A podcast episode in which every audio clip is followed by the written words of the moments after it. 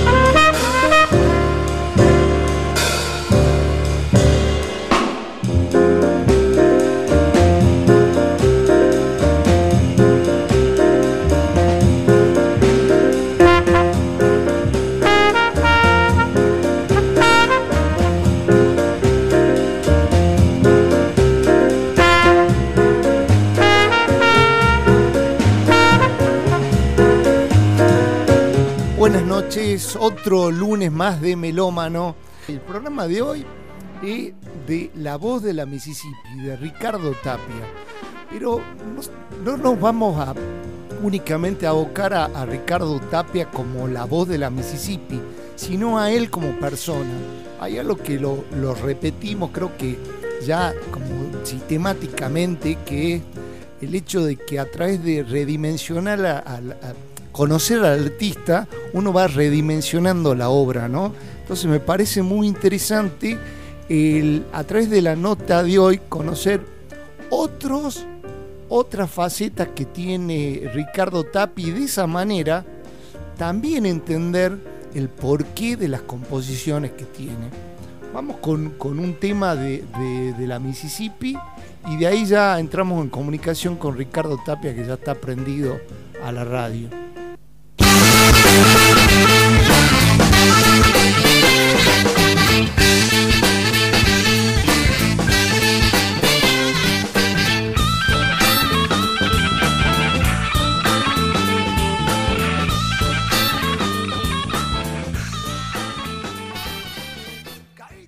Hola.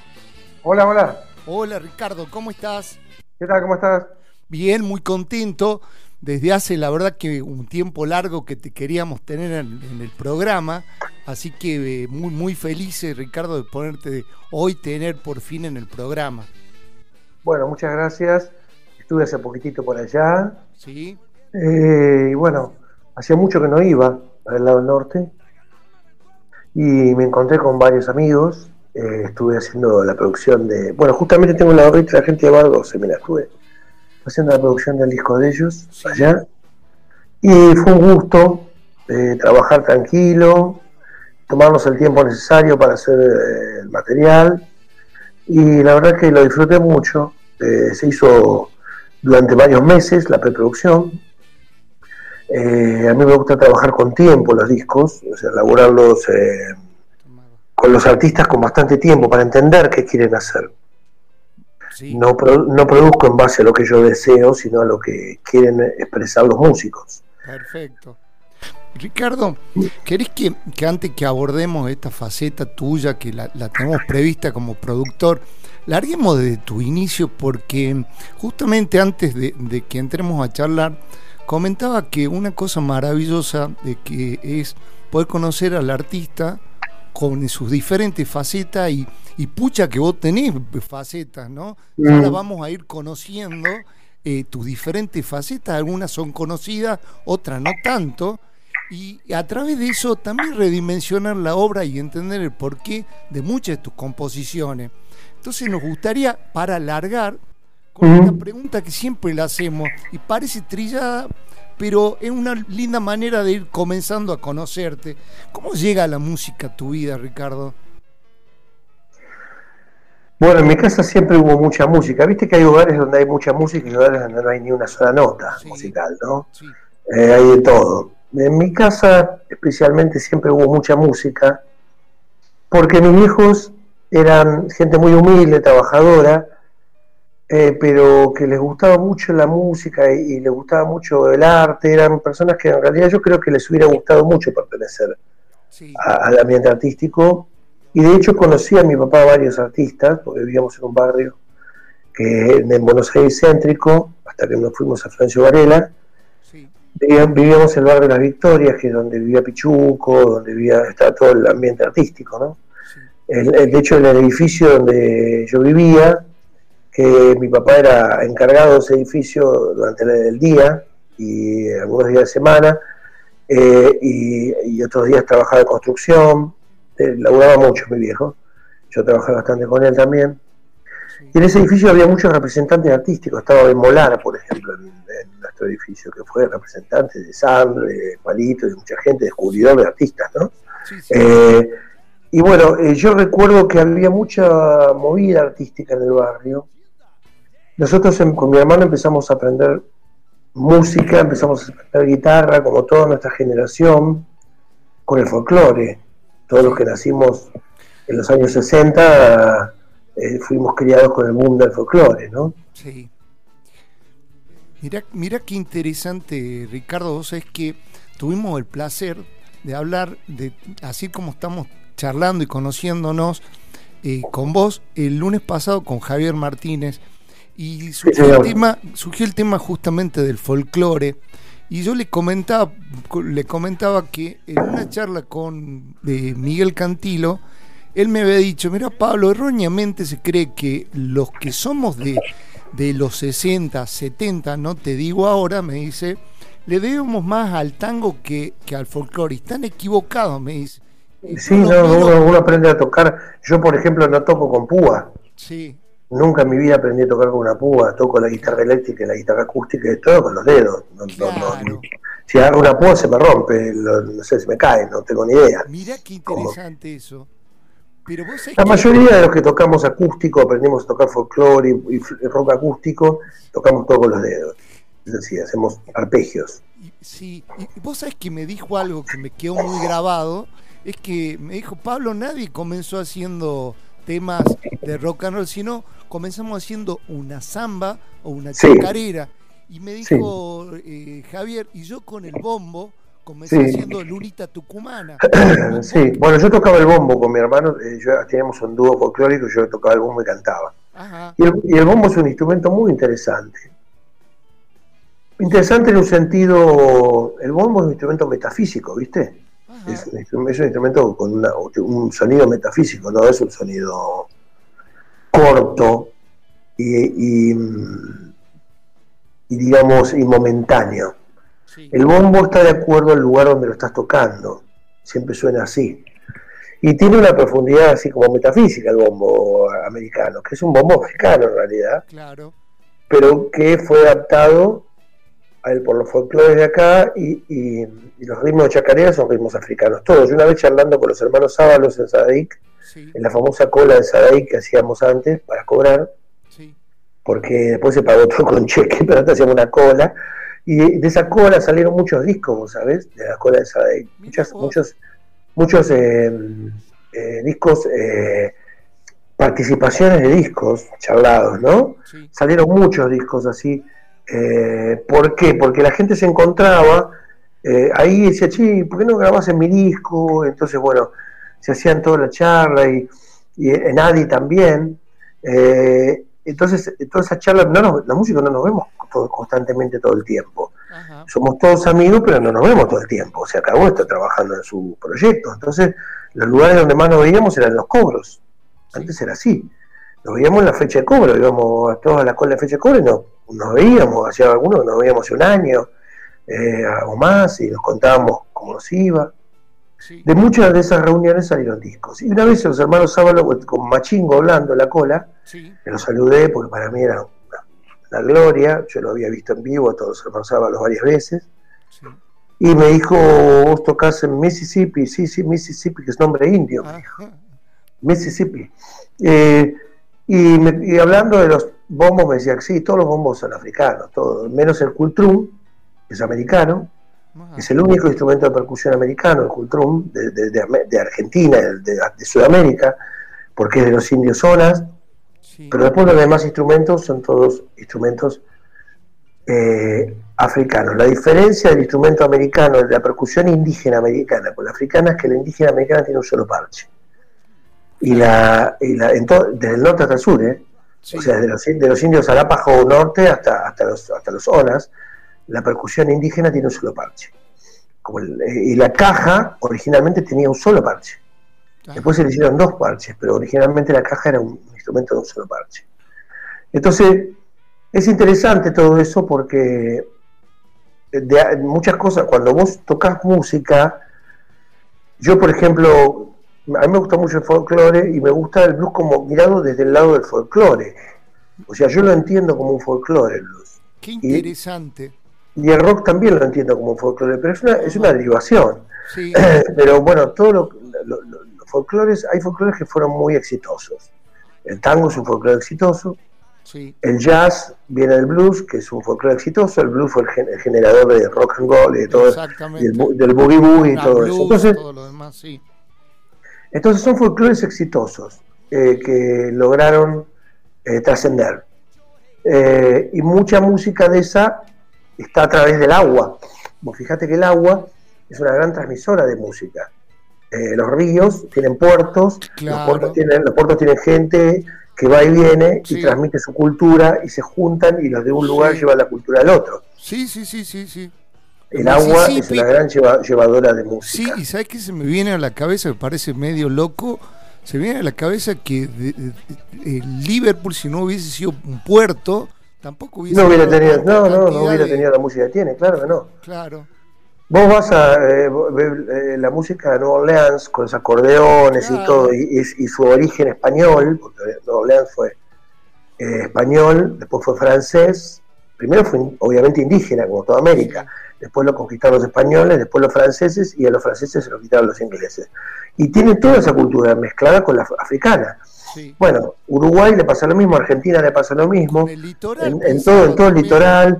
Eh, eh, el norte argentino tiene la, reunión de la música peruana y, norteña que viene tiene que ver con, todo lo que es eh, los, esclavos del Callao.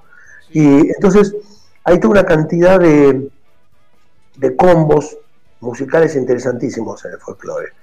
Por eso yo te digo que siempre que el blues, yo, por lo menos yo desde mi momento de mi vida ahora, lo reaprendí como folclore. Bárbaro. Y, Ricardo, vos nos estabas comentando que en tu casa era una casa musical. ¿Qué clase de escucha sos? Porque viste que está el escucha de que se sienta solo con un trago, ¿sí? Y no le gusta que lo moleste nada. No, a mí me vienen muy bien estos, estos elementos móviles así para escuchar, porque yo hago muchas cosas y me pongo música eh, que, busco, que me gusta, tengo mi discoteca y todo, pero realmente la practicidad de estos elementos hace que puedas hacer otras cosas. Entonces, mira, casualmente estoy tomando un vinito salteño, así ah, mira vos. De 1983. Sí. 83. Tiene toda la madera adentro. Salud para ustedes. Salud. Em, la música yo la uso mucho para. Yo pinto. Sí, Acá hay un cuadro mío atrás. bueno. Solo pintar y entonces varios de, que, portadas, de lo que estudié. Sí, varias portadas. De hecho estaba pintando, mira mi mano, tengo el color acá rojo todavía, estaba, en el fondo pintando. Eh, y me gusta mucho trabajar, eh, hago las tapas de los discos. Con, los diseñadores, siempre los molesto para poder hacer las tapas. Criollo, por ejemplo, me gusta. Sí, me meto, me meto en, el diseño y trato de darles, eh, bueno, adentro, que es el último disco, también hice la, tapa digital. Ajá. Me gusta, tengo esa inquietud, soy muy inquieto, ¿viste? Eh, soy inquieto físicamente y soy inquieto mentalmente.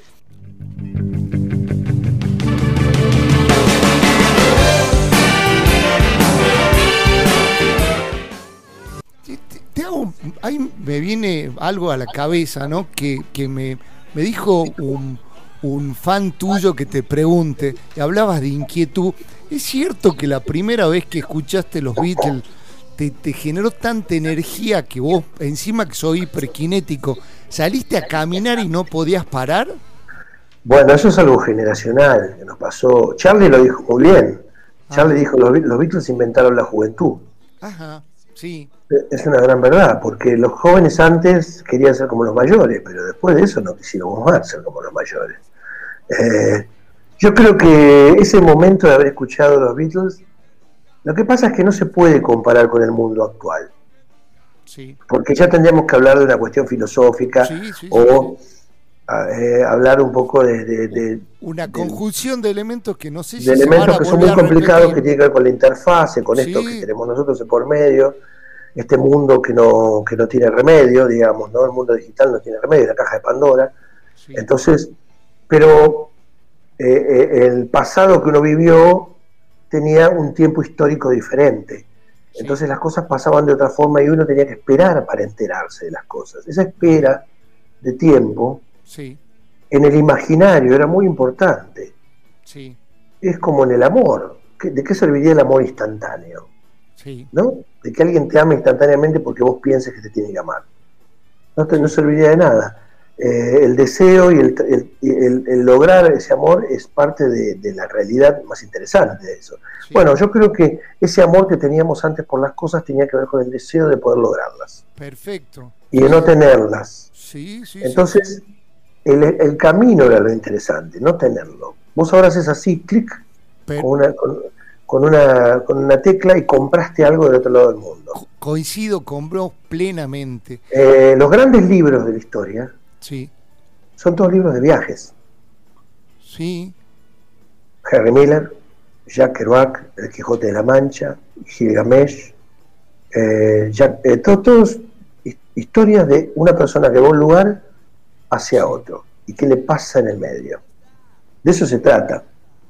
La literatura de eso se trata de lo más interesante de la vida. Lo instantáneo del mundo actual hace que quizás vos expliques estas cosas y los pibes no lo entiendan totalmente. Sí pero el deseo que generaba escuchar un disco de Beatles y esperarlo para que llegara. Sí. Yo me compré mi, disco, mi primer disco de los Beatles a, los 10 años. ¿Cuál fue? Eh, Hard Day Night. Ah, Hard Day Night. Y eh, Anoche un día agitado. Los Beatles se habían separado hacía 3 años nada más. Sí.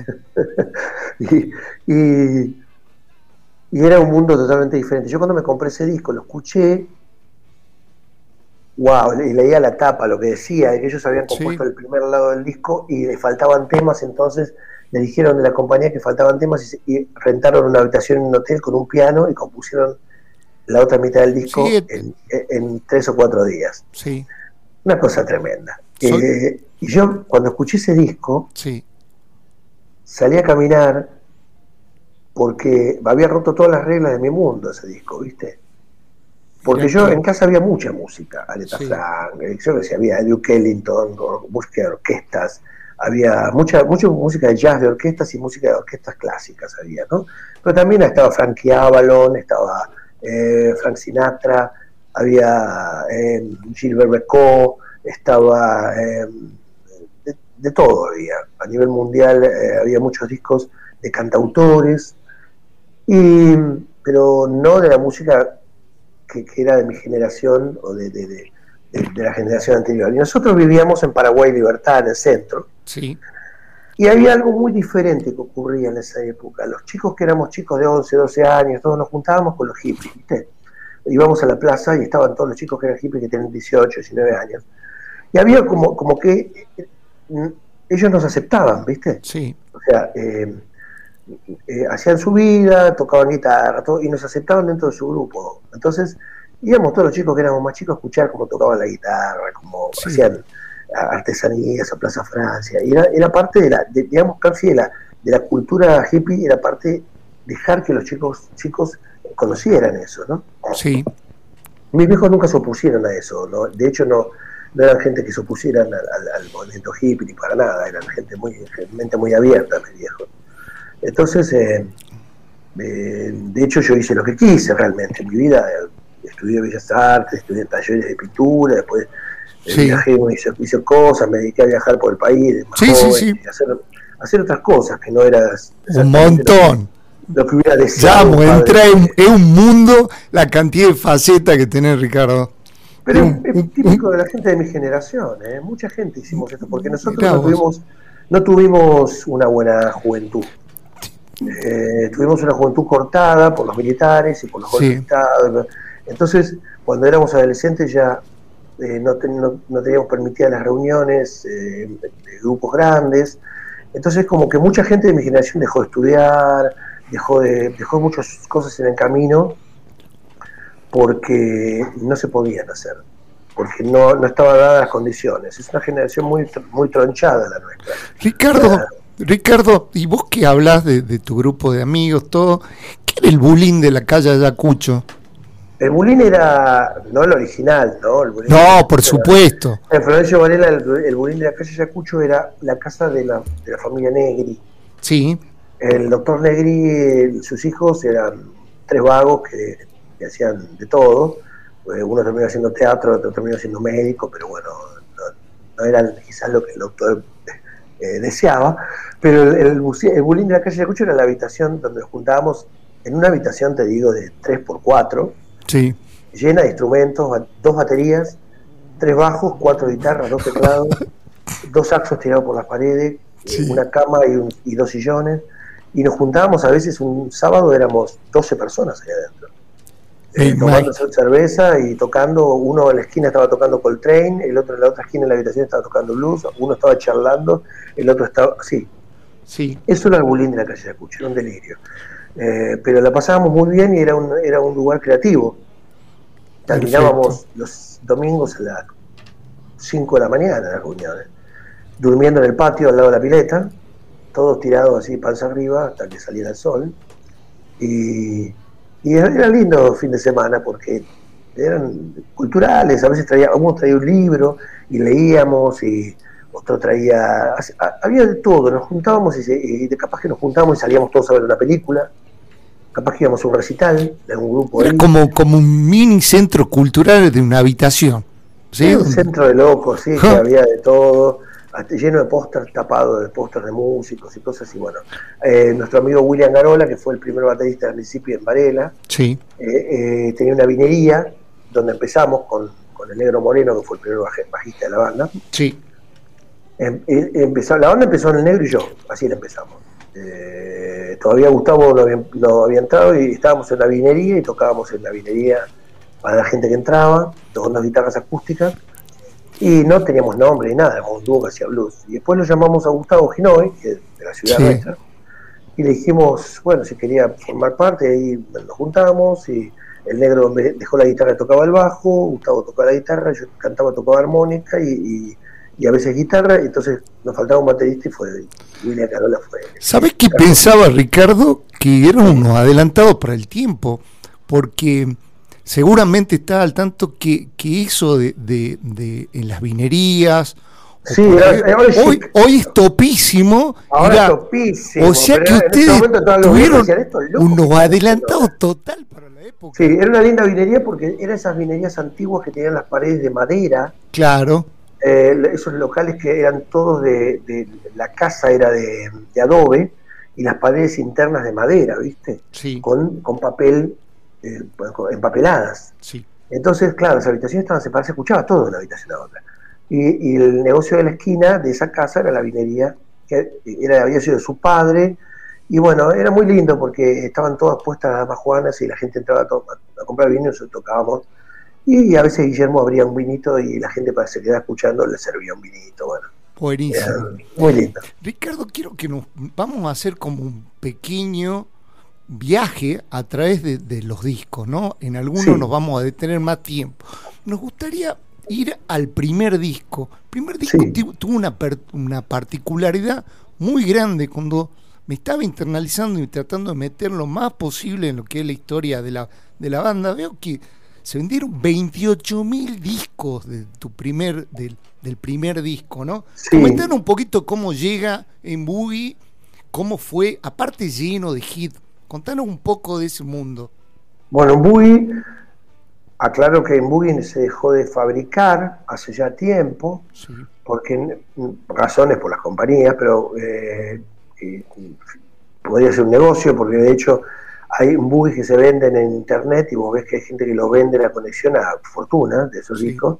Y yo he hablado con la compañía diciéndole, bueno, los pueden volver a editar, pero viste, las, las políticas son diferentes ahora, las compañías hasta el momento que se dejó de fabricar, un buggy había vendido 65 mil discos. Claro, de entrada, o sea, yo no sé si era preventa o qué, pero 28 mil en ese momento era una, una...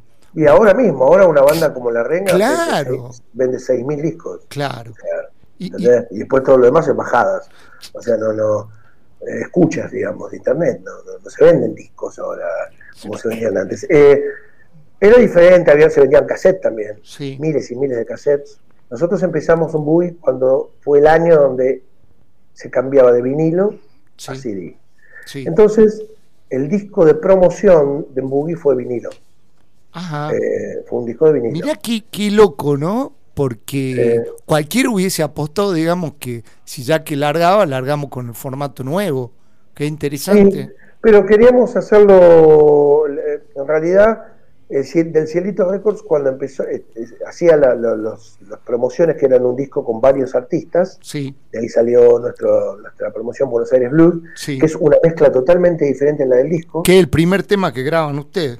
Sí, pero es una mezcla totalmente diferente porque en el disco, sí. si vos lo escuchás, sí. Buenos Aires Blues, escucharlo detenidamente, no tiene guitarras. Ah, mira vos. Fue un error se dieron cuenta recién cuando salió el disco. Pero sí tiene guitarras el disco de promoción. Mira vos qué interesante. No tiene guitarra, tiene piano, bajo, vientos, eh, y por eso suena tan extraño No tiene, no tiene guitarra. Ricardo, eh, esto, esto de que esté plagado de hit, ¿se debe a que había como ya una masticado, ya un, deguste? Ya vamos a entrar también en la parte culinaria, que sabemos que es una debilidad. Mira, en realidad, o, por qué? Tocábamos muchos clásicos. Sí. Y cuando empezamos a componer, somos, si, hay algo que somos, la banda Mississippi es autocríticos, muy autocríticos. Entonces dijimos, si vamos a tocar The Truly Is Gone y vamos a tocar eh, Baby Please Don't Go, que son clásicos muy, muy bien compuestos, si componemos algo tiene que estar muy bien compuesto. Sí. No podemos largar lo primero que se nos ocurra. Sí. Porque sería una falta de respeto a, todo el repertorio. Entonces todos los temas fueron muy pensados y muy trabajados. Sí. Eh, llevó bastante tiempo componerlo, un año completo. Pero bueno, valió la pena. Bárbaro. Y, también se dio con una presentación, ¿no? Aclaremos una cosa. Sí. Muy vendió esa cantidad de discos sin haber sido, sin haber nosotros salido a las provincias. Claro, claro, claro, claro. Estábamos en Buenos Aires y, provincia de Buenos Aires. Y recién, después de Buggy, empezamos a salir eh, con Bagallo, empezamos a salir a, las provincias y al exterior, a Brasil, fuimos después a Colombia, sí. Eh, fuimos a Paraguay, a Chile, Uruguay, pero después. O sea, Buggy fue un disco que teníamos pocas provincias hechas, muy pocas. Bárbaro. Después de, estos dos discos que están plagados de éxito, estamos hablando de Boogie y de Bagallo, viene Classic. Contanos un poquito sobre Classic, así tenemos la posibilidad de ir por Classic. Es un, disco, es un disco que fue hecho cuando nosotros habíamos hecho Bagallo. Sí. Eh, Bagallo había, antes de salir, antes de salir a la venta, ya era disco de oro. Claro, la preventa la preventa de disco de oro. Entonces, tenía toda una expectativa muy grande. Eh, ese disco nos permitió tomarnos vacaciones en Del Cielito. Sí. Eh, y nos tomamos vacaciones eh, compositivas. Nos quedamos ahí 15 días. nos venían a visitar nuestra familia y estábamos, nosotros estábamos ahí componiendo. Pero en un momento, Gustavo Tauri, del Cielito, abre un ámbir viejo de, de equipos y encuentra una lista que había adentro de lo que tocábamos en Oliverio. Ah, mira qué loco. Y esa lista es clásica. Sí. Todo lo que, lo que encontró Gustavo en la lista fue lo que tocamos en Clásica. Hicieron corte directo por eso. Sí, Classic fue un corte directo en, una, en cinta de un cuarto. Sí. Es el único disco de oro argentino en inglés. Sí, y, y hay algo que me sorprendió y digo, puta, le ganaron a los Beatles. ¿En serio que se grabó en 10 horas?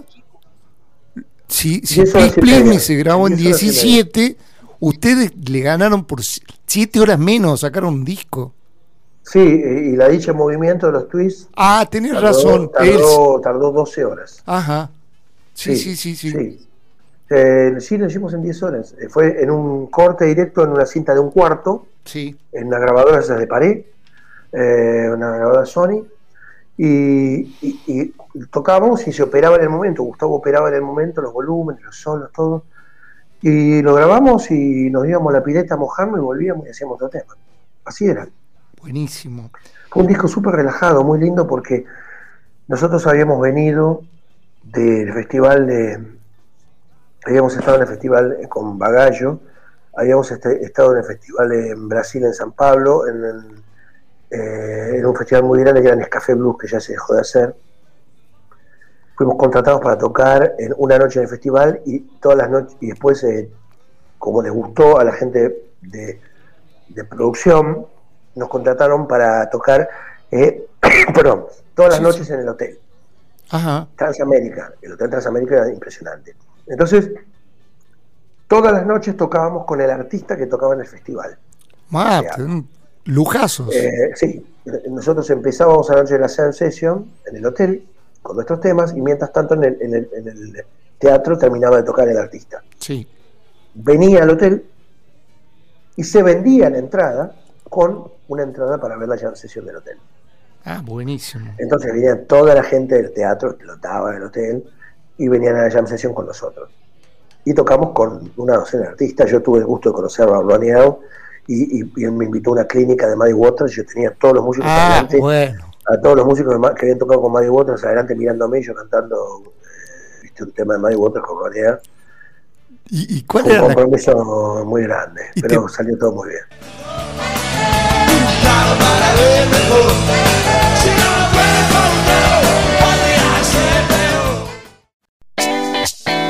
Melómano. Conduce Pablo Flores Esteche. Todos los lunes a partir de las 22 horas. Melómano.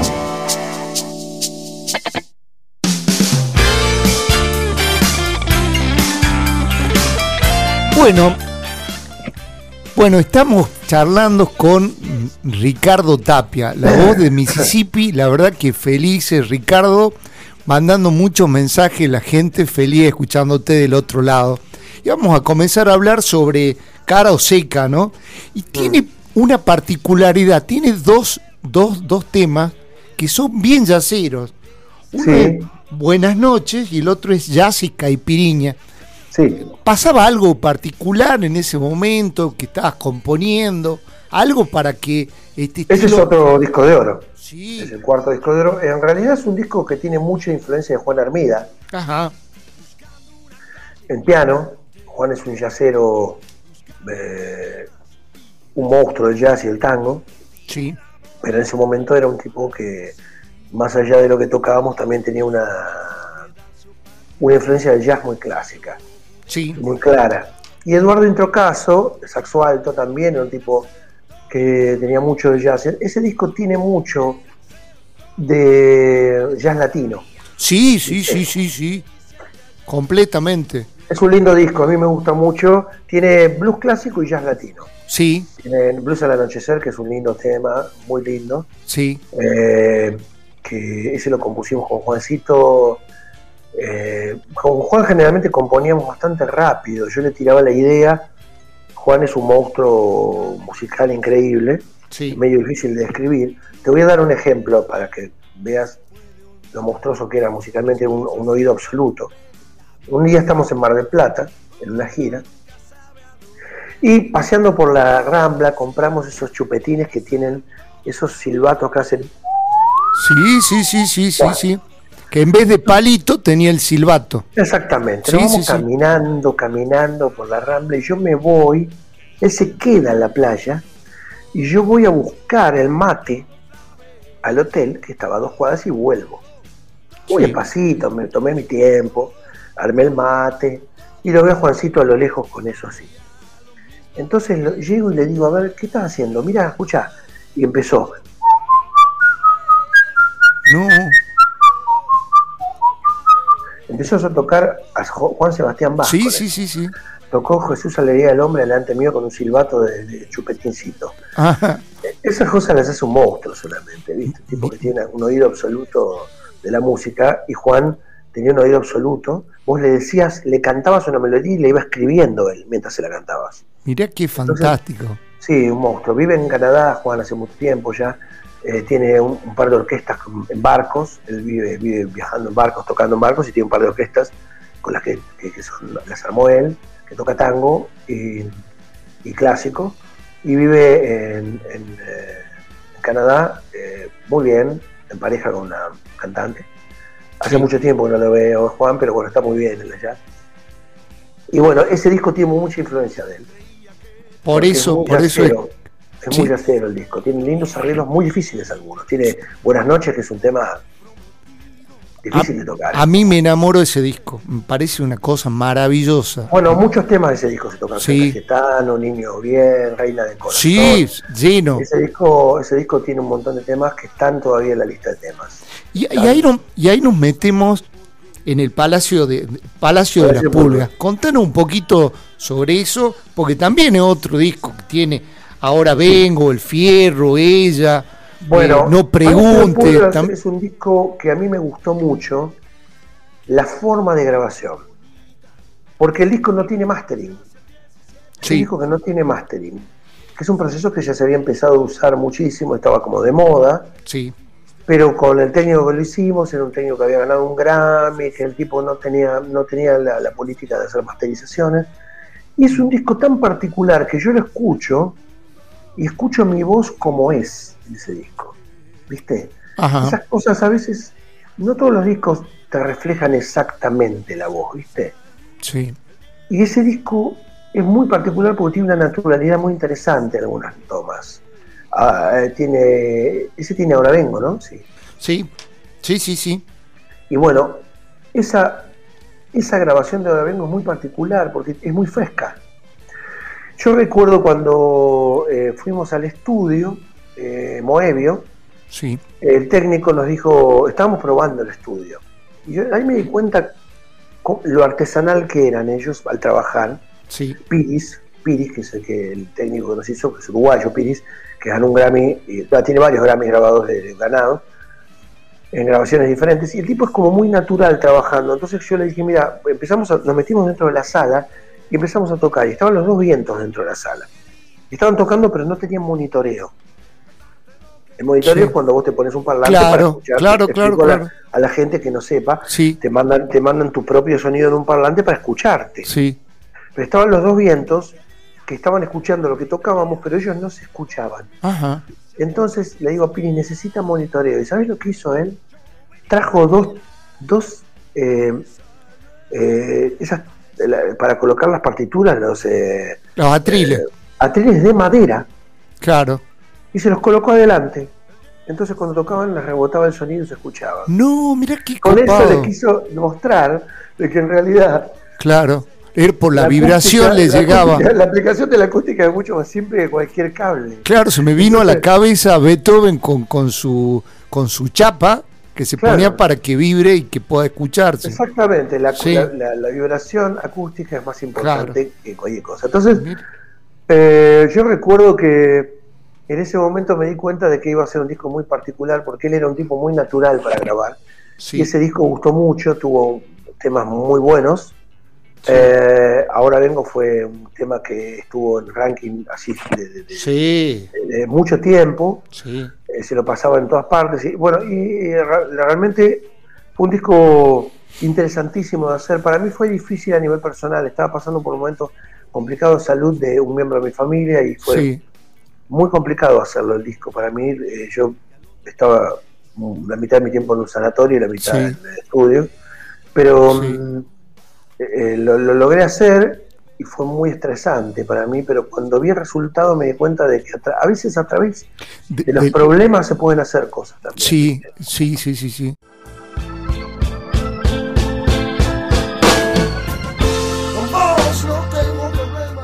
Y de ahí viene, viene un, disco en vivo.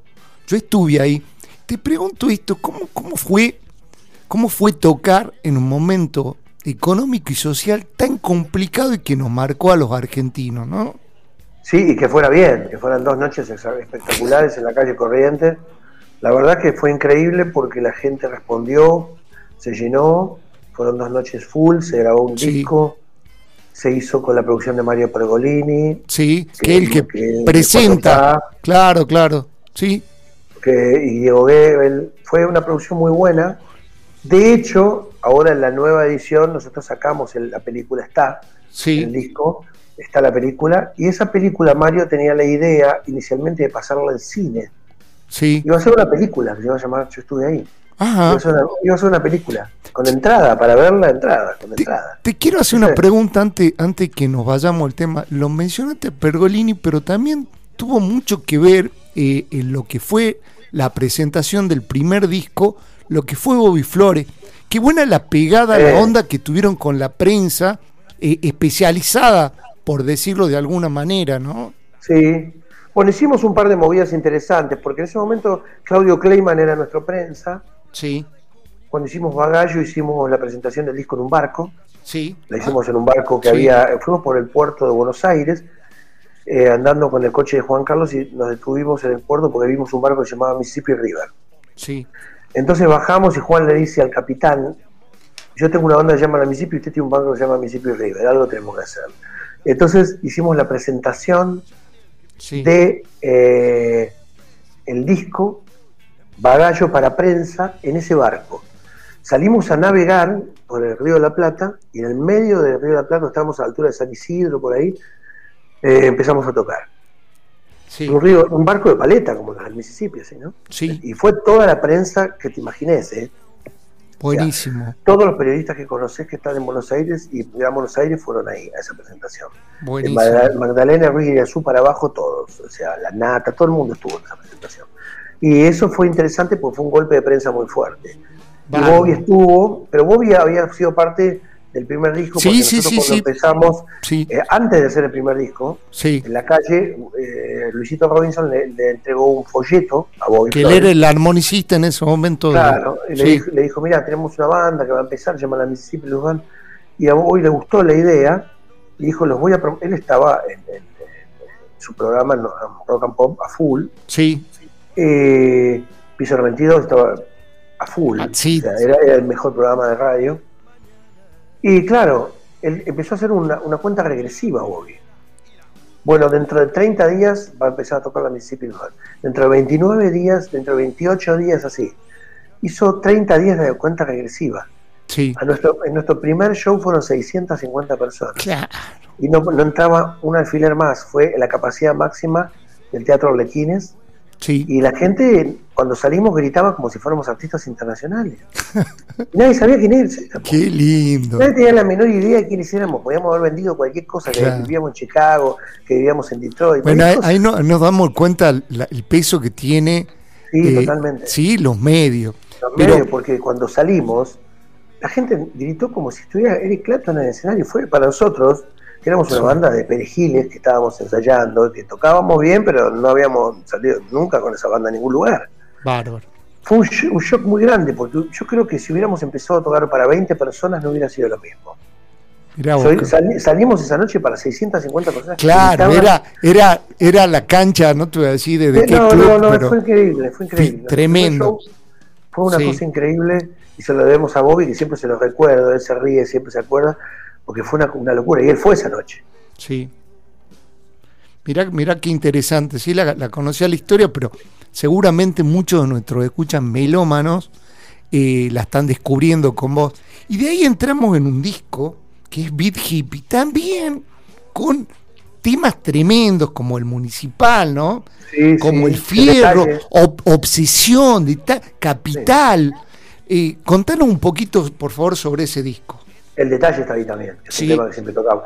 Bueno, ese disco fue Beat Hippie por, por los beats de la computadora. Sí, ¿no? sí, sí, sí. Por eso la portada. primer disco, nosotros veníamos laburando mucho con computadoras ya hace tiempo. Sí. eh, con computadoras viejas. Vos también hiciste la portada de ahí porque es bien alusiva, por eso se- se- Sí. sí. Trabajamos con los primeros programas de audio que eran bastante primarios, pero los usábamos en la sala, Sí. habíamos aprendido a usarlos rústicamente. eh, no- en los estudios se usaban muy poco, casi nada. Entonces, eh, fue el primer disco que hicimos con sistema digital en Panda, Sí. con Ricardo Troilo, eh, un técnico genial que murió, que falleció después de muy joven. eh, pero que para mí fue un aprendizaje trabajar con él porque nos enseñó muchas cosas. Los técnicos generalmente no te enseñan, pero Ricardo era un tipo muy querido y muy querible y nos enseñó muchos secretos de cosas técnicas del estudio que, la, que él usaba. Eh, estaba trabajando con nosotros en un Catupecu.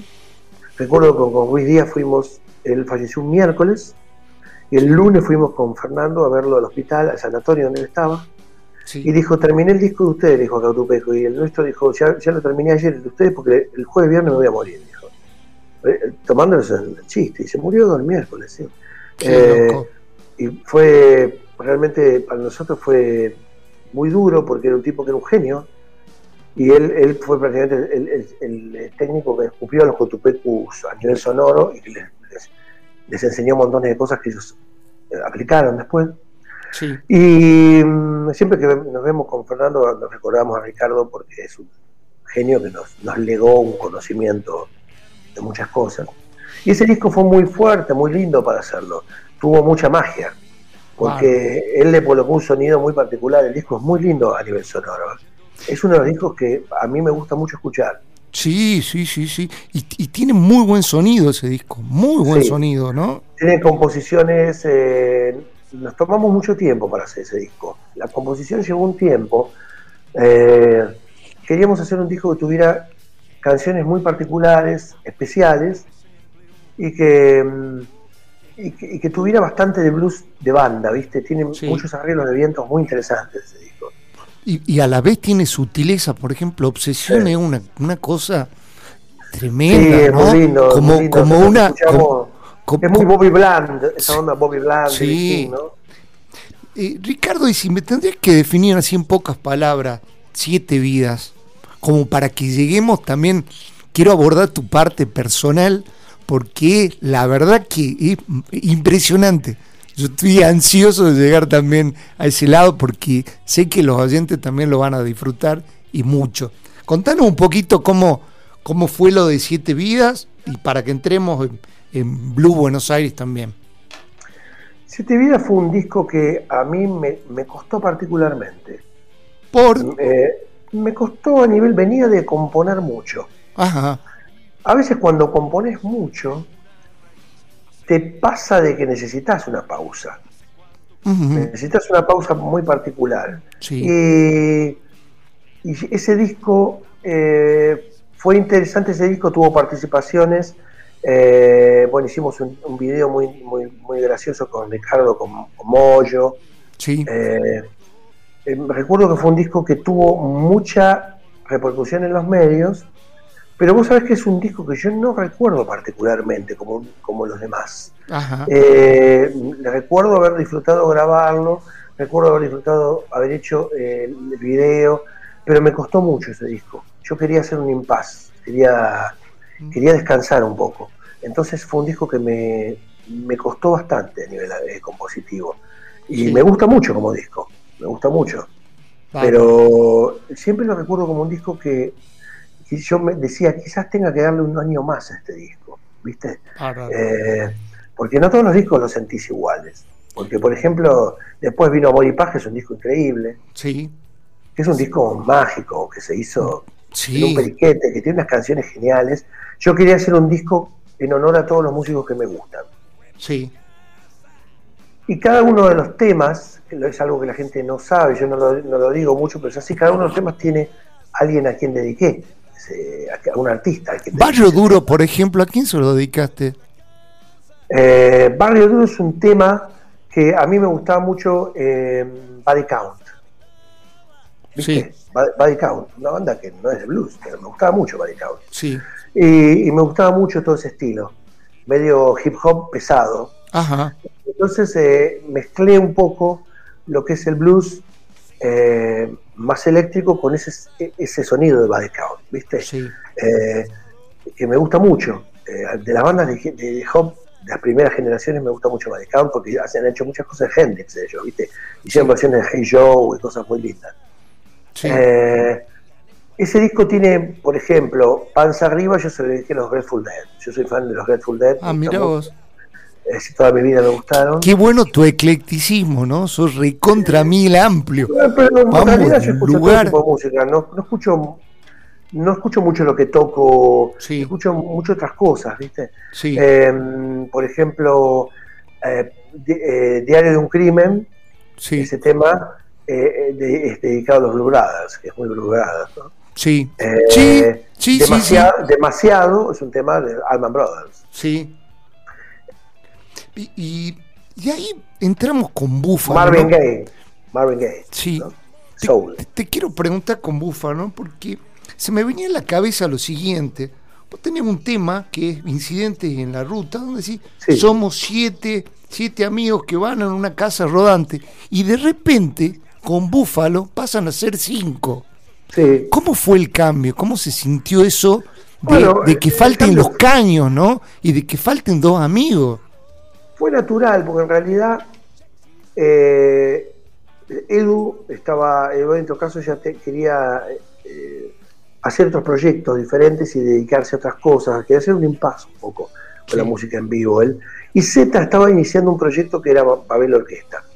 Entonces, eh, nos- nosotros nos dimos cuenta que ellos iban a, a iniciar otras cosas y no queríamos, como son amigos, Sí, y son, y son coautores, eh, y todavía son amigos. Entonces, nosotros no queríamos reemplazar a esos músicos. ¿Por Ajá. qué? Porque un músico, un músico autor es irreemplazable. Un músico que vos contratás sí es reemplazable. Un músico es autor y que está hace 20 años con vos es irreemplazable. sí, Ese espacio no lo puede cubrir otro músico muy fácilmente. Menos un coautor como Edu de Mm. Café Madrid, de todos esos temas. sí, sí, sí. Entonces, nos dimos cuenta que el destino nos estaba marcando ser cinco personas. Y nosotros los, los discos de Mississippi, hace bastante tiempo, el 50% de los discos eran con viento y el otro 50% no. Sí, Exactamente, casi. Entonces dijimos, bueno, vamos a hacer un disco de quinteto, de bien, bien crudo. Eh, y nos, tiramos a la pileta, no pensamos, dijimos, bueno, la- mucha gente está acostumbrada a, a escuchar todo un, un sonido X y pensamos de que, que- que no iba a ir bien el disco, o como podíamos recibir algo. Y fue todo lo contrario, porque ese disco nos abrió puertas a diferentes lugares, al rock, al heavy sí, metal, o sea, escuché, Sí. gente que escuchaba heavy, con- gente que escuchaba otros géneros, nos empezó a escuchar. sí, como ermitaño. Eh, claro. Claro, la- la- el tema de ermitaño para, con Al ser- con el sí, Tano. Ermitaño es un tema eh, muy, muy, muy, muy pe- pesado y, y, sí, eh, sí, sí, que sí. tiene una, una, una temática. Y lo que pasa es que todo ese disco tiene una temática muy particular. Búfalo, vos fijate una cosa. Búfalo es un disco que prácticamente el, el 99% del disco no tiene historias, sino puntos de vista. Sí, Si vos ves cada una de las historias, sí, solo un paso, por ejemplo, yo solo un paso lo compuse, eh, está relacionado con, lo- con los alcohólicos anónimos. Ah, ¿Por mira, qué? Porque claro, un- El amor es como, el como una forma de adicción, a veces como el alcohol, Sí. una droga. Entonces de eso habla un poco la canción. Si vos das Sí. un paso, yo también, pero si no lo das, yo no lo doy. sí, O sea, ¿quién va a dar el primer paso a separarnos o, a- o no? Las relaciones son adictivas a veces. Entonces yo usé una metáfora de los pasos de, de la gente de Alcohólicos Anónimos para esa canción, ¿no? sí, Eh, eh, no confío es una canción de adultez, claro, en la que tiene, bueno, una persona que dice yo te quiero mucho, pero bueno, no soy un chico de 15 años. sí, Vos sos diferente, yo ya lo sé, pero el mundo cambia y yo cambié con él. O sea, sí, sí, sí, eh, sí. uno puede no ser exactamente la persona que el otro cree. Entonces, eh, todo el disco tiene como punto, La máquina del amor es una canción que habla de que a veces una persona se enamora ciegamente y te puede ser una, una máquina de picar la relación. Sí, Eh, o sea, todo el disco es un disco que está relacionado con ideas. No es un disco como, por ejemplo, Por fin te fuiste Mabel o Café Madrid, que Sí, tiene historias sí. particulares. sí, Es un disco sobre puntos de vista de tipos adultos. sí, Ese disco lo mezclamos ya con Mariano Vilinkis, fue un disco que lo hicimos con técnicamente de una forma muy simple, pero suena increíble y lo mezclamos con él en Panda y tomamos como referencia de mezcla.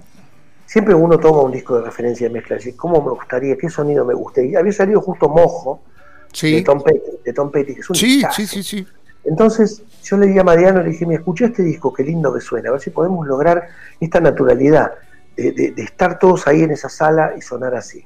Y bueno, se pudo lograr porque justamente la simpleza del microfoneado logró que sonara así. Porque se hizo en, una, radio, se hizo en una radio donde estaba Mario, se hizo la Rock and Pop, la, la Rock and Pop, el estudio eh, Norberto Napolitano, y ahí se grabó. Eh, fuimos y grabamos ahí el disco en dos o tres tardes. Y bueno, fue muy simple la grabación. ¿eh? Fue quizás el disco más simple que hemos hecho con, con Classic. Creo que fue uno de los discos más simples que hemos hecho. Y suena increíble. Pero porque tenía muy buenas composiciones. Y ese disco hizo una explosión tremenda. Ese disco volvió a ser un disco de oro. Sí. Y tuvo una explosión tremenda. Mira, nos quedan varios, un par de discos, pero voy a elegir uno, cosa de que tengamos tiempo de abordar tu, lado personal. Y es inoxidable, ¿no? Mm. Vos es que eh, hay una cosa recurrente que nos vienen pasando con, con, los últimos entrevistados. Y quiero preguntarte a ver si vos lo vivís de la misma manera. ¿No crees que en un país tan tanguero, tan nostálgico como el nuestro, casi te la voy a hacer literal a la pregunta, ¿no? De lo que le vengo haciendo. ¿No crees que está por ahí desvalorizado o no se le dé el lugar que se le tiene que dar a músicos que, que son piedras fundamentales del blues o del rock o del jazz? Y entonces, ¿por qué se me viene inoxidable? Porque justamente vos le estás dando el lugar a esos baluartes. ¿Cómo lo vivieron y cómo lo sentía esto que te estoy diciendo? Y a mí me divirtió mucho hacer ese disco. Sí. ese, disco ese disco fue unas vacaciones que nos tomamos. fue muy divertido hacerlo porque eh, nació de una charla. Estábamos tomando mate con Claudio Canavo, con el bajista, que Claudio básicamente entre los dos somos los, como los dos ideólogos siempre de los discos. Eh, siempre arrancamos los discos nosotros dos, las ideas. Y charlando me dice, che, estábamos, estábamos tocando un tema y me dice, ¿te acordás de este tema que se tocaba? Y, y, empezamos a tocar y otro tema de otro artista. Y digo, qué loco que nunca tocamos temas de, otros artistas de rock nacional nosotros. Sí. Y, y, me dice, estaría bueno hacer un disco, ¿no? De clásicos así, irrompibles, dijo él, ¿no? Sí. Y dijimos, sí, como irrompibles, inoxidables. Y ahí salió la palabra inoxidable. Entonces empezamos a elegir. El único que quedó fuera fue. Suéltate, rock and roll. Ana no, Ana no duerme. Ah, mira vos. Porque... Ana no duerme quedó afuera. Eh, pero después teníamos. Eh, todos los demás son temas que nos gustan.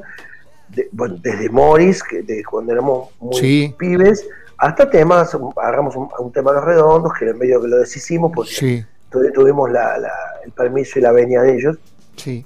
Eh, al haber sido nuestros compañeros de sala tanto tiempo. Eh, y bueno, y algunos temas, uno cuando hace clásicos, sí. de, hace versiones de los clásicos que uno le gusta, hay, hay dos formas de hacerlo. O sea, hay, hay una sola forma que se puede hacer, pero dos formas que no hay que hacerlo. Nunca tenés que hacerlos iguales y nunca tenés que hacerlos todos diferentes. Tenés que algunos respetarlos exactamente y otros tomarte licencias. Así el disco tiene gracia. Si no, si los haces todos exactos, un disco no tiene mucha gracia. Entonces, hay que poder darse cuenta de en cuáles tomar las licencias y en cuáles no, ¿viste? Sí. Em, ese disco fue muy particular, tiene muchos detalles interesantísimos. Por ejemplo, eh, Pato trabaja en una carnicería, esa versión sí, sí, es la única versión que se grabó. No hubo toma 2. Y no hubo toma 2 de la voz tampoco. O sea, lo que vos escuchás es, la versión que hicimos de ese tema. La veníamos preparando tanto que nos salió perfecta de entrada. Eh, fue muy emotiva, la versión es muy linda, a Mori le gustó mucho. Eh, le gustó realmente mucho a Mori, me, llamó la esposa de él diciéndome que le había gustado mucho la versión. Y después me llamó él y después lo invitamos a un festival, a un show muy grande a, a cantarlo con nosotros. Y a él, le gustó mucho la versión. Eh, y bueno, a, Willy Quiroga también las versiones, sí, sí, también, todos me dijeron que les habían gustado muchas versiones, porque fueron versiones sueltas, las hicimos muy relajados, algunas las hicimos iguales, otras no. Eh, por ejemplo, Cementerio Cruz es una canción muy linda de Spinetta, sí. que la hicimos con, nos tomamos el tiempo para empezarla, y ese es, ese es otro tema que es la única versión que grabamos. Es toma uno, nada más. Ricardo, eh, vos es que lo tengo al, librito en la mano, ¿no? Y dice, tres décadas de canciones inolvidables son difíciles de resumir. Esto es solo una mínima sección de lo que nos mueve, lo que nos gustó siempre. O sea que se quedaron con ganas. ¿Va a haber un 2? Inoxidable 2? No, no, creo, en realidad eh, fue un resumen de lo que nos gustaba eh, y me parece que es un disco que tiene una magia que no se puede, no se puede duplicar. Eh, tiene una magia muy linda. Sí. Es muy lindo, es un disco que tocamos mucho esos temas en vivo. Sí, sí, sí. Con Crucifixión lo tocamos mucho. hay muchos temas que tocamos y la verdad, la mamá de Jimmy, hay un montón de temas que tocamos en vivo. Sí. Son lindos temas que tienen. Eh, lo lindo de cantar canciones que vos no, no compusiste y que nunca hubieras compuesto, porque yo nunca hubiera escrito esas cosas, es que te acostumbras a decir otras cosas que son totalmente diferentes y entras en la cabeza de otro artista un poco también, ¿no?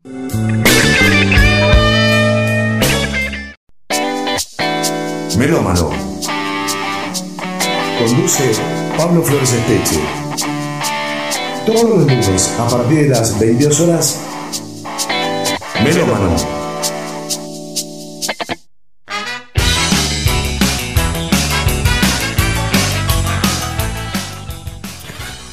Bueno, seguimos en esta noche de melómanos con Ricardo Tapia, la verdad una noche muy linda. No sé cómo la estás pasando vos, Ricardo, del otro lado. Muy bien, muy bien, muy bien. Ricardo, Vos es que escuchando toda, toda la discografía hay algo que, sin lugar a duda, los amantes de la Mississippi con los temas se sorprenden y es tu capacidad de descripción.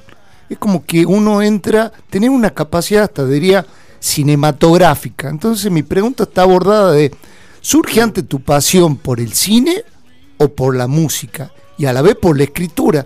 Tres cosas que haces también.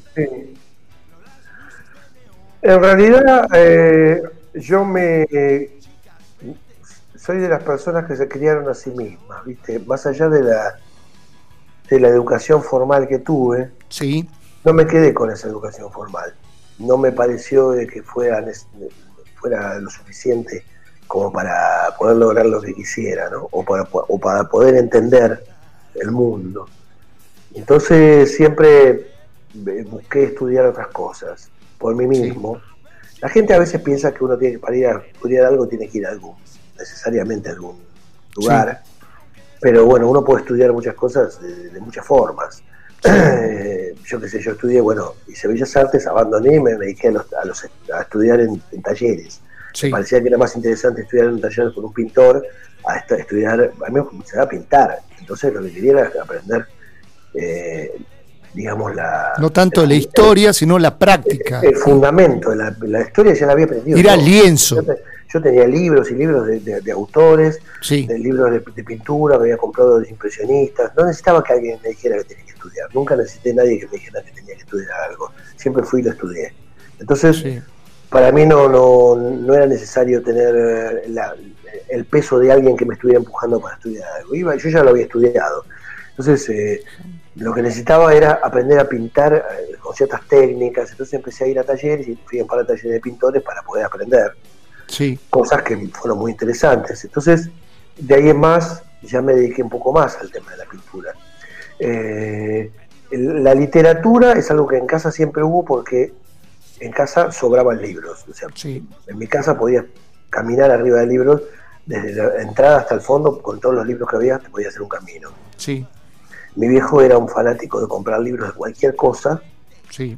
Eh, y él leía y nosotros leíamos, y a veces nos poníamos entre todos a leer cosas rarísimas, ¿no? Él compraba libros, me acuerdo, una vez cerró una librería que estaba en el barrio y él compró todos los libros, ¿no? Habían salido dos mangos, y compró un paquete inmenso que era como una, mesa, y lo trajeron arriba a mi casa y empezamos a sacar eh, el paquete y había libros de avicultura, de enseñanza de francés, eh, novelas de Charles Dickens, cualquier cosa había.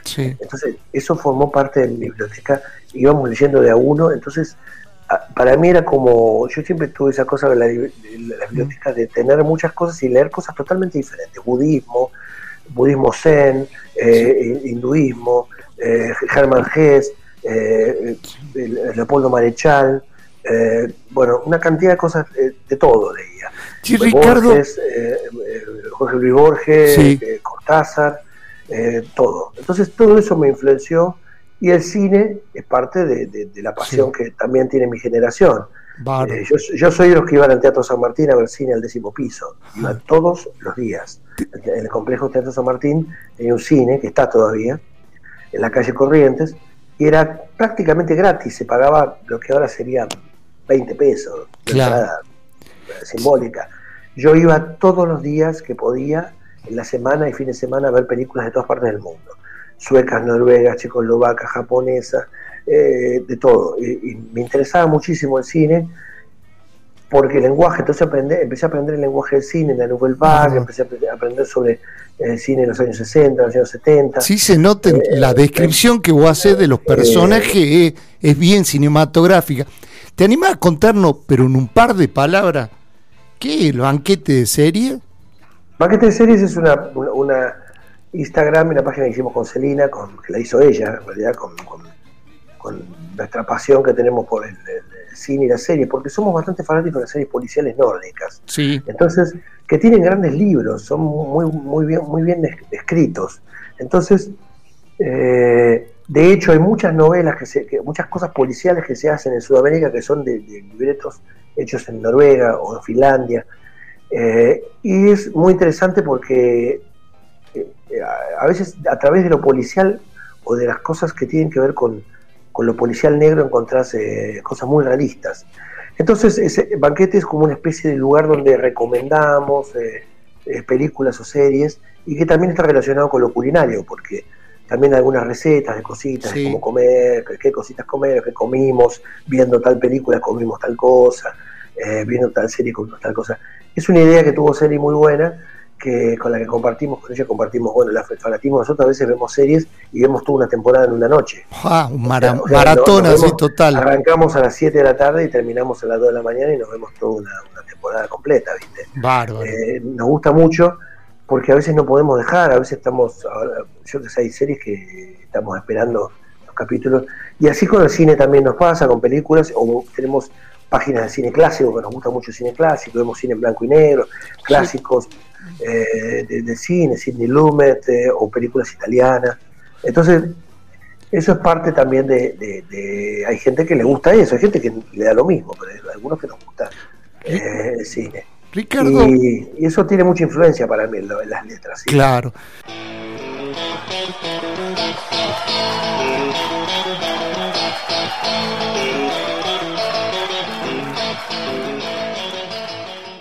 Ricardo, en, en la previa, digamos, antes eh, hicieron, antes de, Reserva Especial, ¿no? la presentación que hicieron por los 30 años, hicieron una muestra itinerante sobre, eh, sobre lo, que fue estos 30 años de, la Mississippi. ¿Sos, ¿Sos, coleccionista? ¿Cómo te llevas con, con el tema de los instrumentos y de todo eso? Sí, coleccioné algunas cosas yo de la banda, pero el que más coleccionó fue Juan que tenía todas las carteleras grandes, Juan.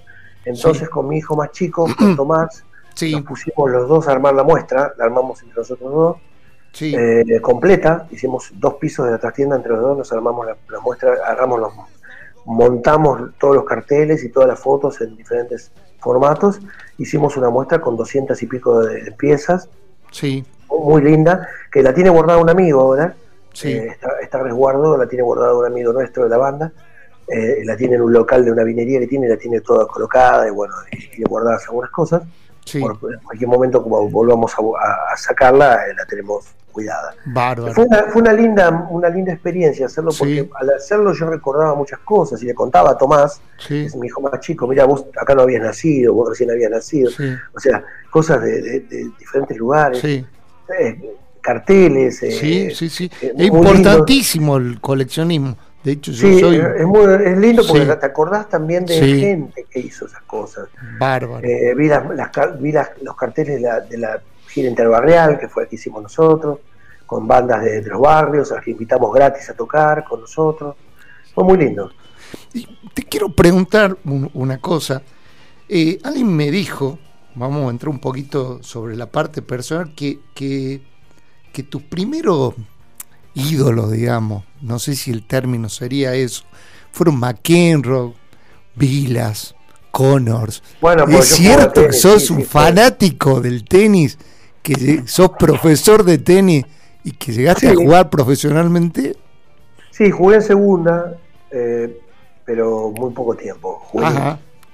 Porque después vino el servicio militar, abandoné y, y después ya perdí los puntos y no quise. Salí del servicio militar sin ganas de nada y Sí. no me, no me dediqué ya al tenis, eh, quería tener- hacer otro tipo de vida. Pero Sí. cuando jugué me fue muy bien y la verdad que me divertí mucho. Eh, hice el profesorado, eh, me, me gustó hacerlo en el, en el Buenos Aires Lawn Tennis Club Sí. con, con los González Lochísimo, todos los chicos hicimos el curso inicial de profesorado, no lo pude terminar, pero me gustó mucho haber hecho todo lo que es los primeros dos años de enseñanza, que son interesantísimos, sí. porque ahí está la base del tenis, de cómo Sí. se juega. Pero el tenis era algo muy diferente a como es ahora. A mí me pasa lo mismo con la música, con el tenis, porque esos personajes que había representaban a su época. ¿Mm? Vilas, Conos, eh, Borg, eran, vos veías los pelilargos con la vincha, eran representantes. Claro, claro, Ellos, totalmente. ellos viajaban escuchando Jimi Hendrix, ¿viste? No, no, claro, estaba hablando de Vila, que tenía un, era un melómano total. Sí, de bueno, hecho, sacó un disco, también. todo. Por ahí Sí, yo no sabe yo lo la- conocí después en el cielito, tuve el, gusto Sí. de conocerlo y charlar con él. Me Bueno, contaba de que, que- que había, llegado, había llegado hasta cierto punto con el tenis, pero que me había me- ya no tenía más ganas. Sí, Y, él me decía, sí, el tenis es una cosa de una esclavitud espantosa, desde un punto te dan ganas de abandonar cuando sos profesional. sí. Eh, y bueno, y, y la verdad que para mí eran héroes, yo lo fui a ver al Luna Park, lo fui a ver jugar y a- eh, verlo a, a, a- a Connors, a, a, a McEnroe, a- a- bueno, lo vi a, a Borg, lo tuve acá adelante, lo vi jugar, era una máquina, una máquina sueca que se movía así. Eh, geniales, genial. eran tipos representantes Vale. de una época muy genial del tenis, eran todos genios, ¿viste? Bueno, Muy particulares, muy diferentes entre todos, ¿no? Sí. Vos sabés que cuando cada, cada programa eh, o cada episodio, como le llamamos también, trato de, de ir, como decimos acá en Salta, culillando, que como metiéndose en el mundo y preguntándole a diferentes personajes. Y, y uno de los personajes, que es mi amigo Gustavo, que, que es un enfermo de lo que es la literatura, me dice, che, me enteré de que está por sacar un libro con uno de mis grandes ídolos de la literatura, bostero como yo, te lo leo tal cual, que es el señor Diego Tomasi. Me- ¿Es cierto eso que me está tirando Gustavo? Hicimos el, el libro de Mississippi de los 30 años, Sí. Incidentes en la Ruta, Sí, que estamos, estamos con el tema de las editoriales porque estábamos con un, un ofrecimiento en editorial muy grande, pero vino la pandemia, se detuvo todo y ahora estamos buscando otra más, tuvimos charlas con otras. Sí. Así que bueno, el, li- el libro va a salir seguramente y, Sí. vam- y vamos a poder disfrutar de, de mostrarlo porque tiene anécdotas sobre personajes, tiene, nombro muchos personajes que sí, sí, estaban sí, en las salas de ensayo, gente en el barrio que había, gente con la que trabajamos, personal de escenario, de, de transporte muy particulares, y también algunos cuentos. Bárbaro. Porque, porque yo escribí siempre cuentitos cortos mientras viajaba. ¿Tus letras son pequeños cuentos, Ricardo?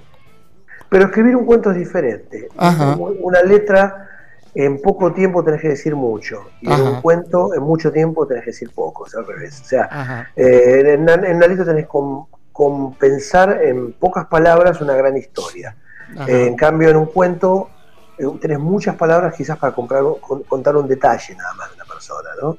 Entonces Perfecto. eh, es, el compromiso del cuento es diferente porque tenés que escribir de otra forma y es muy es más solitario porque no precisas a otro en el cuento. La Sí. canción hay otro hay un Bárbaro. y hay un público que va a gritar y cantar esa canción. Y la canción va a formar parte de algo eh, que está relacionado con la gente. En el cuento es algo que la, la persona lee por sí misma en su casa, en su trabajo, Sí. en otro lugar, y la, relac- la relaciona con cosas muy particulares. Es de cabeza a cabeza el cuento. Bárbaro. ¿Entendés? La canción es de boca a oído. En cambio, el cuento es de mente a mente. Entonces, eh, Sí. son, son diferentes relaciones. ¿No? A Claro. mí me gusta, me gusta escribir cuentitos cortos, y es- escribí sobre mis tíos, y escribí sobre eh, cosas que a veces iba eh, volviendo de viaje, se me ocurre algún cuentito, lo escribo, así que esos cuentos van a estar. Bárbaro. Y la última pregunta eh, es que nos gustaría que nos cuentes, por ahí los que te seguimos estamos un poquito más al tanto, pero quizás no todos los oyentes, ¿no? Vos sos tan culo inquieto, como decimos acá en el norte, que también paralelo a la Mississippi tenés un proyecto que es Los López Tapia. Contanos un poquito, por favor, esto. Es un, es un trío de diversión, de relax, que nació así, con un, en, casa, en mi casa en Villurquiza, donde vivía antes, eh, en Capital, yo ahora vivo en el campo, no vivo más en Buenos Aires. Eh, estábamos con mi hijo Iván, mi hijo mayor, y con Fede López, la moriquista de la Borgoña, estábamos tomando mate los tres, y nos juntábamos siempre a tocar y nos divertíamos. Iván toca percusión, Fede armónica, yo la guitarra dobro. Y dijimos, hagamos un trío, ¿no? Entonces hagamos un trío para, realmente salir a tocar y divertirnos y que sea subir a la camioneta dos equipos, un cajón y dos guitarras y las armónicas y nada más. Y salir a tocar a diferentes lugares. Inicialmente fue un delirio que empezó a funcionar y tocamos en muchísimos lugares, viajamos mucho. La verdad que hasta hace poquito estuvimos tocando ahora, eh, hicimos los shows hace poco y ahora paramos por todo esto y la verdad que nos divertimos mucho porque hacemos cualquier cosa, hacemos repertorio lo cambiamos, hacemos repertorio que nos pide a veces la gente, en vivo nos pide una canción y la hacemos, eh, hacemos canciones folk, de folclore, adaptamos, eh, yo canto un par de canciones de Violeta Parra, canto canciones de, blues, canto canciones de otros autores, canto bastantes canciones de músicos argentinos desconocidos. Eh, así que bueno, es un, un, grupo de divertimento que tiene mucho público, muchísimo público que nos sigue que nos va a ver a los shows, empezó siendo algo chiquitito y después, bueno, terminó siendo un grupo con una cantidad de público increíble que nos divierte mucho porque a la gente lo acústico le gusta mucho. Sí, y bueno, eso tiene que ver un poquito, y esta sí es la última pregunta, con, con lo que están haciendo con adentro. Contanos eso nada más y te, te, dejamos para sí esta última hora del programa meterle con, con, lo que es la música también. Dele nomás. Bueno, adentro es un, es un disco que hicimos en todo este periodo de pandemia, eh, el año pasado, porque estábamos para un grupo que está todo el tiempo tocando, parar de golpes bravo, es difícil, más que nada porque dejas de ver a tu equipo y no sabes cómo están, eh, la gente de sonido, de luz, el escenario, uno se preocupa porque están sin trabajo y, y bueno, tratar de ayudarlos y conseguirles trabajos y cosas se, se transforma en algo angustiante. Parar el mundo es una responsabilidad muy grande, parar el mundo. No me gustaría estar en el lugar de los gobernantes que paran a su, a su gente y le dicen no haga nada, ¿viste? Eh, es un, eh, cada uno tiene su punto de vista con respecto a eso y eso es lo que hay que aprender a respetar, me parece, en Argentina, ¿no? Sí. Tenemos que aprender a respetar que a no todos nos gusta que nos digan qué hacer. Es complicado, es, muy difícil porque mucha gente necesita vivir y, nadie le va a pagar los gastos, ¿no? Entonces, claro. Eh, parar las cosas así de golpe sin, con pocas explicaciones y pocas soluciones es muy difícil en un país de Argentina, como Argentina que tiene poco resto económico, la gente. No somos un país europeo que tenemos resto económico. Entonces es muy difícil todo eso acá. Entonces estábamos separados y nos empezamos a decir, bueno, vamos a hacer algo, vamos a tocar un disco, hacer un disco. Entonces yo agarraba la guitarra acústica, me filmaba con el teléfono y me grababa con todo mi equipo de grabación en alta calidad y, y les mandaba a ellos el tema que quería y ellos le ponían su parte y cada uno le ponía su parte y así fue saliendo semanalmente diferentes temas eh, que después formaban parte del disco adentro que, son muy lindos que los mezcló Mariano Vilinki nuestro técnico y quedó un disco muy relajado sí. muy lindo. Con, versiones la, verdad que, muy, lindas muy lindas. Y este jueves este jueves el, el, primero que se cuento pero vamos a, a grabar eh, vamos a estar trabajando sobre un tema nuevo Fantástico. Te podría jugar y nos adelantas y lo programa federal lo ponemos al aire. Bueno, pues no me, me permiso la, compañía, este ah. como corresponde, el tema va a estar dando vuelta para ustedes. Está bien. Y, bueno, y, el, y también en junio vamos a estar a formar parte del Festival de Blues de Quito, de Ecuador. Vamos a hacer un streaming para allá, vamos a cerrar una de las noches. Así que también está bueno participar en los festivales internacionales. Bueno. Eh, y, estar, hacer la presencia argentina. Eh, para ellos somos considerados la banda mm, más importante de, Latinoamérica Blues. Gracias. Le agradecemos muchísimo ese lugar que nos ponen y, queremos estar ahí. Entonces, nos, la verdad que nos invitaron y fueron muy amables. Eh, cerramos una noche importante. Y va a ser muy lindo tocar para, la gente ecuatoriana porque también se ve mucho en México y en Estados Unidos. Bueno, lo que fue muy lindo, Ricardo, y te queremos, te, queremos agradecer el tiempo que nos diste, la calidad humana, bueno, y eh, despedirnos con, con, lo que va a ser ahora la parte musical. Así que muchísimas gracias, Ricardo, por la oportunidad de conocerte bien. Haber estado en Salta. Sí. A mí me, me gusta mucho viajar a las provincias y, y me gusta mucho la historia de las provincias me gusta mucho todo lo de la Argentina, lo que representó cada provincia. Salta fue el, el, el, donde se empezó a echar a los españoles acá y fue el lugar donde se empezó la, donde empezó la, la, liberación del continente, empezó con esos gauchos con lanza, sí. increíblemente. Y sería lindo que los chicos conocieran un poquito más de la historia de, de, todo lo que se hizo en el norte argentino y, y lo que se luchó, ¿no? Eh, eh, todo el, trabajo que hizo toda esa gente tremendo para, para, liberar todo un país que terminó siendo la liberación de un continente. Para mí me gusta mucho ir a... porque hay mucha historia en Salta, eh, con los gauchos de Güemes, y, yo recuerdo haber leído una vez un, un libro de un capitán español que había estado, había escrito unas cartas, que había estado peleando en Argentina, eh, y contaba que los, los gauchos de Güemes superaban a los, a los cosacos. Ah, mira vos. En eh, eh, el manejo de, los caballos, que eran imposibles de vencer. El tipo se, le decía al rey que, no mandara más tropas porque era imposible de vencer. él había luchado contra los, los, cosacos españoles, los cosacos rusos y, y eran superiores en el manejo de los caballos, los, los gauchos de Güemes, que eran fantasmas y que no se podía pelear contra fantasmas. Bueno, Imposible. Bueno, eh, Ricardo, te, te, mandamos un abrazo grandísimo. La verdad que es una biblioteca andante. Así que Muchas gracias a ustedes. Fue muy lindo volver, tocar para los amigos allá, grabar a los chicos de Bar 12, que fue muy lindo. Estamos, ahora estoy con, vamos a empezar con Néstor Tinaro, que se está recuperando de COVID, pobre nuestro técnico estrella de blues. Y bueno, vamos a, terminar, vamos a hacer el disco de Bar 12 que va a quedar increíble. Bueno. Bueno, Ricardo, abrazo grande de acá de Salta y esperamos tenerte pronto nuevamente. Un saludo muy grande a todos y bueno, nos vemos pronto. Sí, prontamente andaré por allá.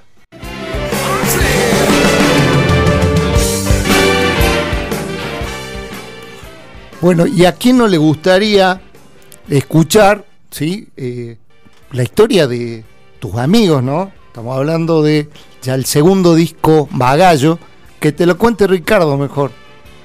Tus amigos es un tema de la Mississippi, el cual la melodía de la guitarra y, los acordes me los pasó Gustavo Ginoy, y yo hice solamente la letra en ese caso.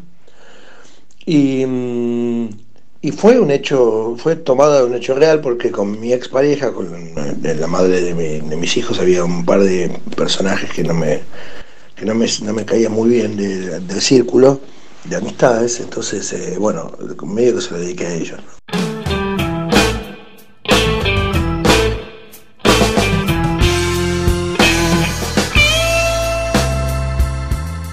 Y sin lugar a dudas, para todos creo que lo, que nos gusta de esta banda, si hay un tema que, nos que, representa a la banda sin lugar a dudas es un poco más. Y qué, qué copado poder conocer la historia con él, ¿no? Ricardo, contanos un poco cómo hiciste el tema. Un poco más lo hicimos con Eduardo nuestro caso en una tarde, una tarde muy feliz que estábamos componiendo y yo creo que fue rapidísimo. Eh, tanto Café Madrid como ese tema lo hicimos eh, muy rápido y creo que los hicimos los dos en la misma tarde, me parece que sí. El, en el departamento de él en colegiales eh, iba a ser un blues un poco más lento, pero tuvimos la idea de que fuera más marchoso, porque un poco más tiene una marcha, no es lento, eh, es al estilo B.B. King, un blues para arriba, ¿no? Y, la verdad que la letra, mientras Edu iba haciendo la, la parte musical en la sala, en, en, su casa, yo me hice unos mates y escribí la letra en el balcón. Y fue esos momentos que te baja una letra de algún lugar eh, sobre la vida y, bueno, quedó reflejado. Y se hizo muy rápido, fue una tarde de verano, me acuerdo, muy linda. Y después terminamos de componer y nos sentamos a tomar cerveza en el balcón son esos momentos que uno no olvida.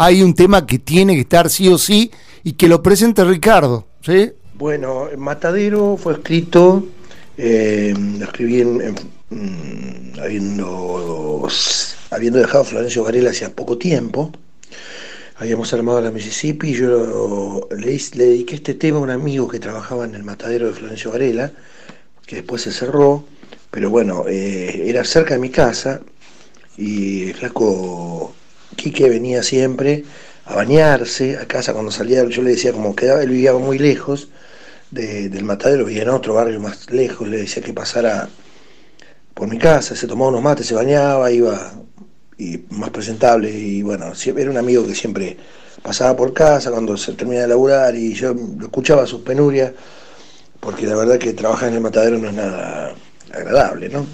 Y bueno, era recién casado, tenía, estaba luchándola. Eh, así que le dije, un día eh, consiguió un buen trabajo y bueno, se fue a, vivir al mar, feliz de la vida con su familia, todavía vivía ahí. Así que Matadero se lo dediqué a él, que era un trabajador eh, duro y parejo del matadero.